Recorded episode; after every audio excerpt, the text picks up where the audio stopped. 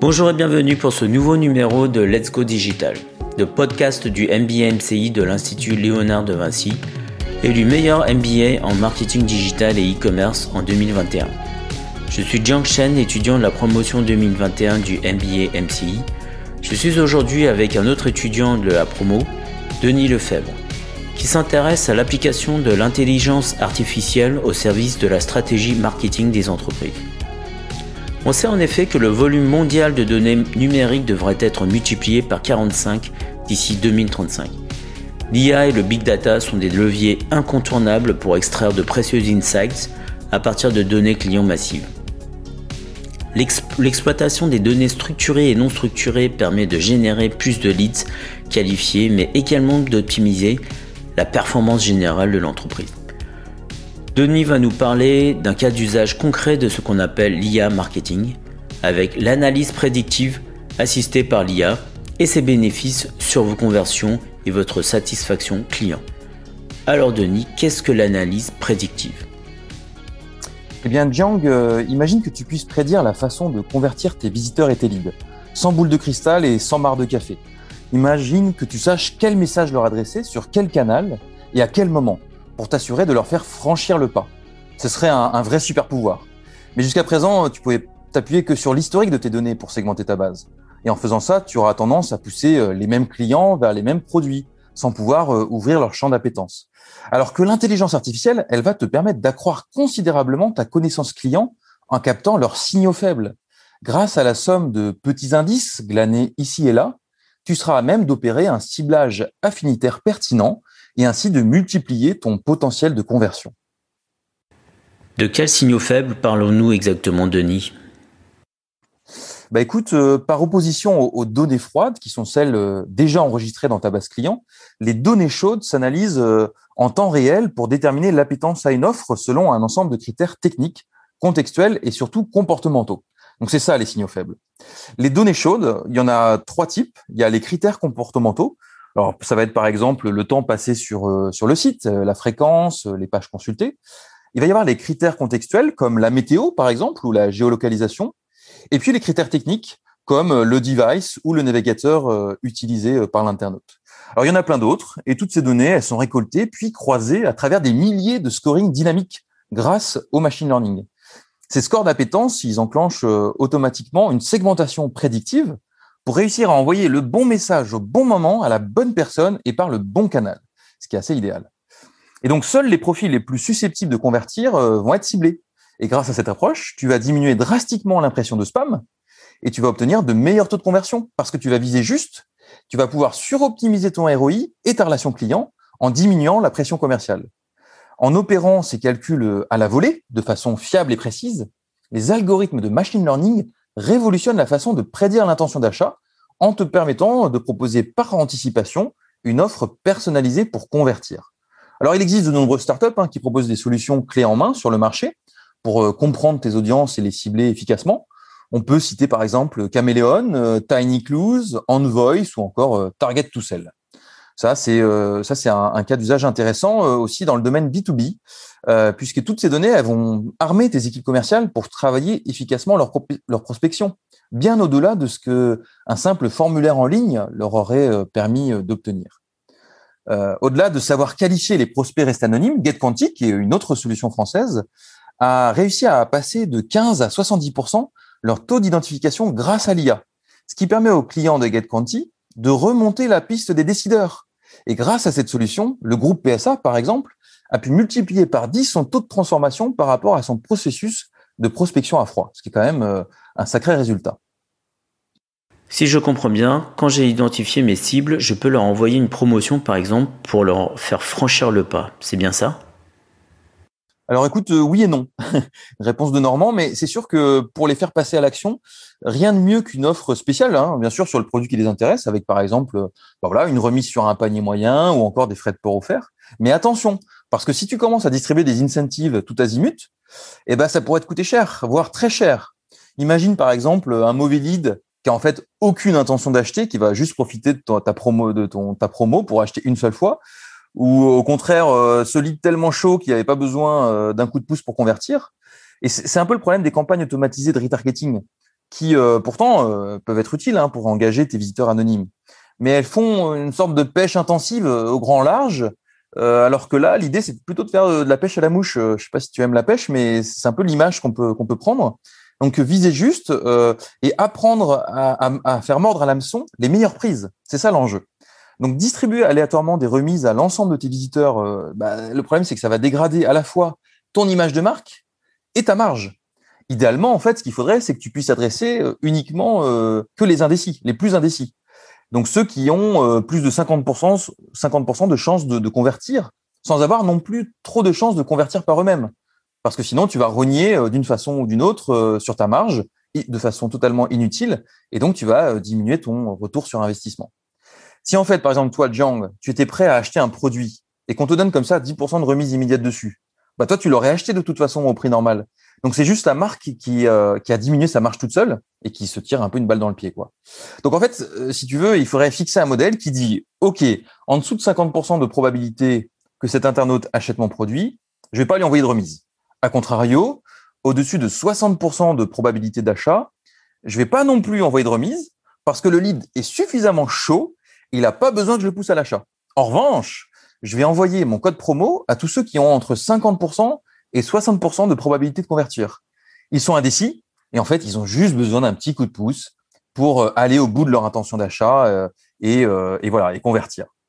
Alors ce modèle, bien sûr, il n'est pas sans faille, hein, mais voilà, le, le, machine learning va faire s'entraîner les algorithmes successivement pour viser toujours plus juste en, en, apprenant toujours plus des flux de visites et puis des conversions passées.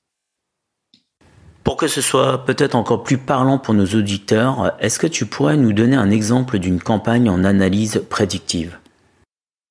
Bien sûr. Alors, euh, prenons un cas client concret, utilisant par exemple la solution de ciblage prédictif Caméléon dont je parlais tout à l'heure. En fait, Caméléon a, travaillé avec euh, Allopneu, qui est le leader en France de la vente en ligne de pneus. Ils ont un million de visiteurs uniques euh, par mois, ce qui est pas rien. Et en fait, 25% du CA de Allo Pneus, euh, il est généré par seulement 10% de son trafic associé aux gros rouleurs, qui est un segment hyper important pour eux, forcément, parce que l'usure des pneus fait que ben, on les change. Alors, pour augmenter son chiffre d'affaires, Allo Pneus voulait identifier parmi ces nouveaux visiteurs ceux qui ont le plus de chances d'appartenir à ce segment des gros rouleurs et leur pousser une offre en exclusivité pour les convertir. Donc l'incentive qu'ils avaient en, tête, c'était de, de, de, mettre en place un, un, montage de pneus offert à domicile sur une gamme de pneus Michelin. Pour toute personne qui achèterait des pneus, ils auraient un montage de pneus offert, en gros. Donc c'est très, très attractif pour le, pour le client, mais c'est aussi très coûteux pour le pneu. Et il s'agissait donc de n'adresser euh, cet incentive qu'à une cible entre guillemets qui serait rentable sur la durée, quoi, qui des clients fidèles qui achèteront régulièrement euh, sur des modèles de pneus premium, etc., etc. Et l'algorithme de Caméléon s'est entraîné sur la base d'un profilage des clients gros rouleurs de Halo Donc en fait, sur la base historique de Halo euh, la base des clients historiques de gros rouleurs, de ce segment gros rouleurs, euh, ils ont fait un profilage pour avoir une sorte de client type des gros rouleurs qui prenait en compte à la fois euh, la géolocalisation pour cibler les internautes non citadins qui ont en fait plus de chances d'être de gros rouleurs pour le coup, les profils acheteurs est-ce que, par exemple, ce sont des particuliers ou des professionnels? Parce que des professionnels, bah, ils vont plus rouler, forcément. Euh, quel type de véhicule ils ont? Euh, Également, euh, comme indicateur, la provenance. Est-ce que les visites sont issues de résultats organiques dans les moteurs de recherche? Ou alors, est-ce que ils viennent d'une campagne publicitaire que j'ai pu mettre en place? Et puis, on va prendre aussi en compte l'historique d'achat, l'historique de navigation, euh, pour mesurer le nombre de visites ou le temps passé, le parcours de navigation pour identifier les modèles de pneus privilégiés. voilà, il y a tout un ensemble de critères euh, qui sont pris en compte. Et en appliquant ces mêmes critères aux nouveaux visiteurs du site, euh, pour déterminer une sorte de, de client type gros rouleur, pour identifier ce segment, après trois semaines d'apprentissage en machine learning, l'algorithme prédictif de Caméléon a été capable de calculer leur probabilité d'appartenir à ce segment cible, à ce segment des gros rouleurs.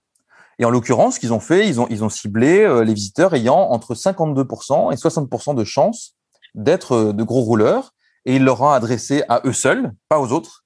Donc seulement sur le segment 52 à 60%, ils ont adressé une pop-in euh, avec l'incentive et une durée de validité courte pour créer un sentiment d'urgence. Voilà ce qu'ils ont mis en place. Ce sujet est vraiment passionnant. Quels ont été les résultats de cette campagne?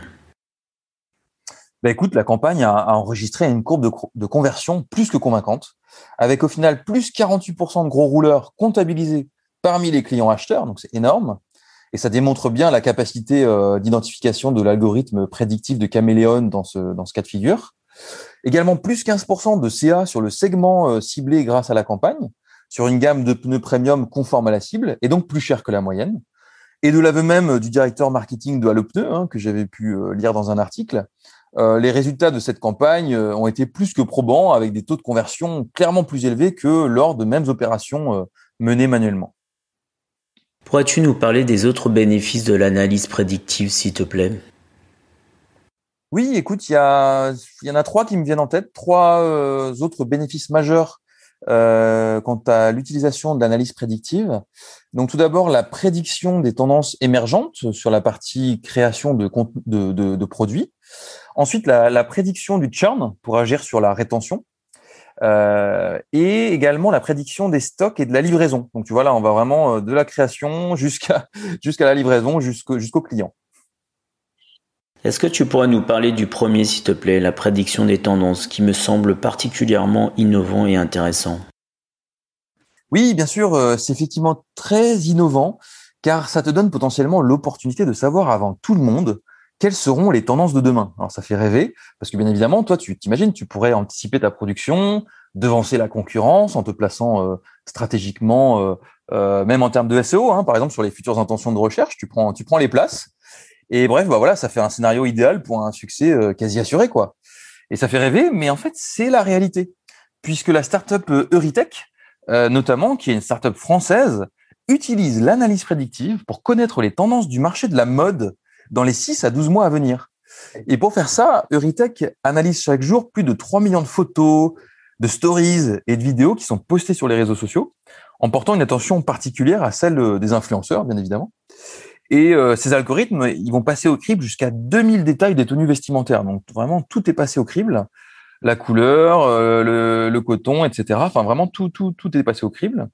Et grâce à ces données euh, précieusement collectées et analysées par reconnaissance visuelle en deep learning, Euritech permet aux marques d'anticiper leur prochaine collection tout en jaugeant efficacement la demande et les prévisions euh, de stock associées.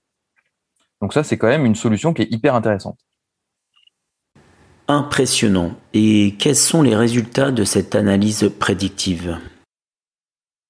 Oui, les résultats d'Euritech, euh, écoute, euh, ils ont, ils sont plus qu'intéressants puisque Euritech a jusqu'à présent détecté 4000 tendances avec un taux de précision de 90%. Donc sa solution, elle a réussi à faire progresser euh, le CA des marques de mode de plus 9%, tout en faisant diminuer leur stock de moins 13%. Donc ça, c'est hyper convaincant euh, euh, pour, les marques de mode et ça, montre pourquoi Euritech aujourd'hui est un, est un beau succès d'entreprise. En effet. Peux-tu nous en dire plus à présent sur le SAV prédictif que tu mentionnais comme une des grandes opportunités liées à l'analyse prédictive? Oui, alors c'est vrai qu'il faut garder en tête que conquérir de nouveaux clients, bah, ça coûte 5 à 10 fois plus cher que de les fidéliser. Donc c'est pas un bon calcul d'essayer de les remplacer par de, nouveaux clients, ni d'ailleurs essayer de retenir euh, ceux qui sont presque déjà partis, parce que euh, la reconquête in extremis, ça coûte de, display ou de remise, ça peut coûter cher aussi. Euh, alors qu'en fait, bon bah la partie elle est perdue d'avance, donc est-ce que ça vaut le coup de déployer autant d'efforts?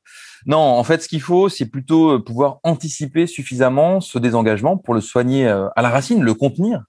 Et grâce au modèle prédictif, tu vas pouvoir évaluer non plus la probabilité de conversion, mais la probabilité de ce qu'on appelle l'attrition, euh, ou en anglais le churn. Et donc, un certain nombre de données vont pouvoir être récoltées. Et parmi ces données, on va récolter, par exemple, les données socio-démographiques, parce que, par exemple, statistiquement, on sait que les jeunes et les hommes ont tendance à être de plus gros churners. Donc euh, voilà, ça c'est une donnée euh, intéressante. Également le profil de l'acheteur, euh, comme par exemple son ancienneté, sa fréquence de visite sur ton site. également comme autre donnée, les interactions avec ton SAV ou avec ton chatbot si tu en as mis un en place sur ton site. Le chatbot, ça devient un essentiel maintenant de l'IA marketing. Hein, on en voit de plus en plus sur les sites, surtout parce que les chatbots ont beaucoup évolué et ils vont encore beaucoup, beaucoup évoluer avec les chatbots IA, donc les chatbots à base d'IA qui euh, ont des compétences en traitement du langage naturel et qui permettent de détecter un problème éventuel. Donc, en traitant euh, l'analyse des mots euh, dans, dans, dans, une discussion avec un chatbot, on va pouvoir voir s'il y a des mots qui laissent entendre que bah, l'utilisateur euh, il, il, a un souci. Et donc, ça veut dire qu'on va pouvoir détecter un problème éventuel et y répondre 24 heures sur 24, 7 jours sur 7. C'est ça aussi l'avantage du chatbot, c'est que c'est accessible, une hotline accessible en permanence. Et euh, voilà, on va prendre comme autre donnée, euh, par exemple, la navigation de l'internaute sur ton site, euh, ses requêtes. Par exemple, un, exemple, est-ce que ton internaute, il est allé voir ton FAQ S'il est allé voir ton FAQ, il est allé voir quelle question parce que si on sait ça, bah on sait quel, quel problème il peut, il peut avoir et y répondre. Est-ce est-ce que par exemple, il a tapé dans ton moteur de recherche interne une question sur un problème qu'il a pu rencontrer, ou est-ce qu'il cherche un produit qu'il ne trouve pas Enfin, euh, on peut analyser tout ce qu'il y a dans le moteur de recherche interne pour euh, essayer de trouver euh, une, une, probabilité de churn. Et puis enfin, en termes de données à détecter, on peut faire du social listening pour détecter un changement de vie, par exemple, hein, comme un déménagement. Euh, ou alors, euh, imagine, euh, ton client, il a laissé un avis mitigé sur Trustpilot ou un autre site.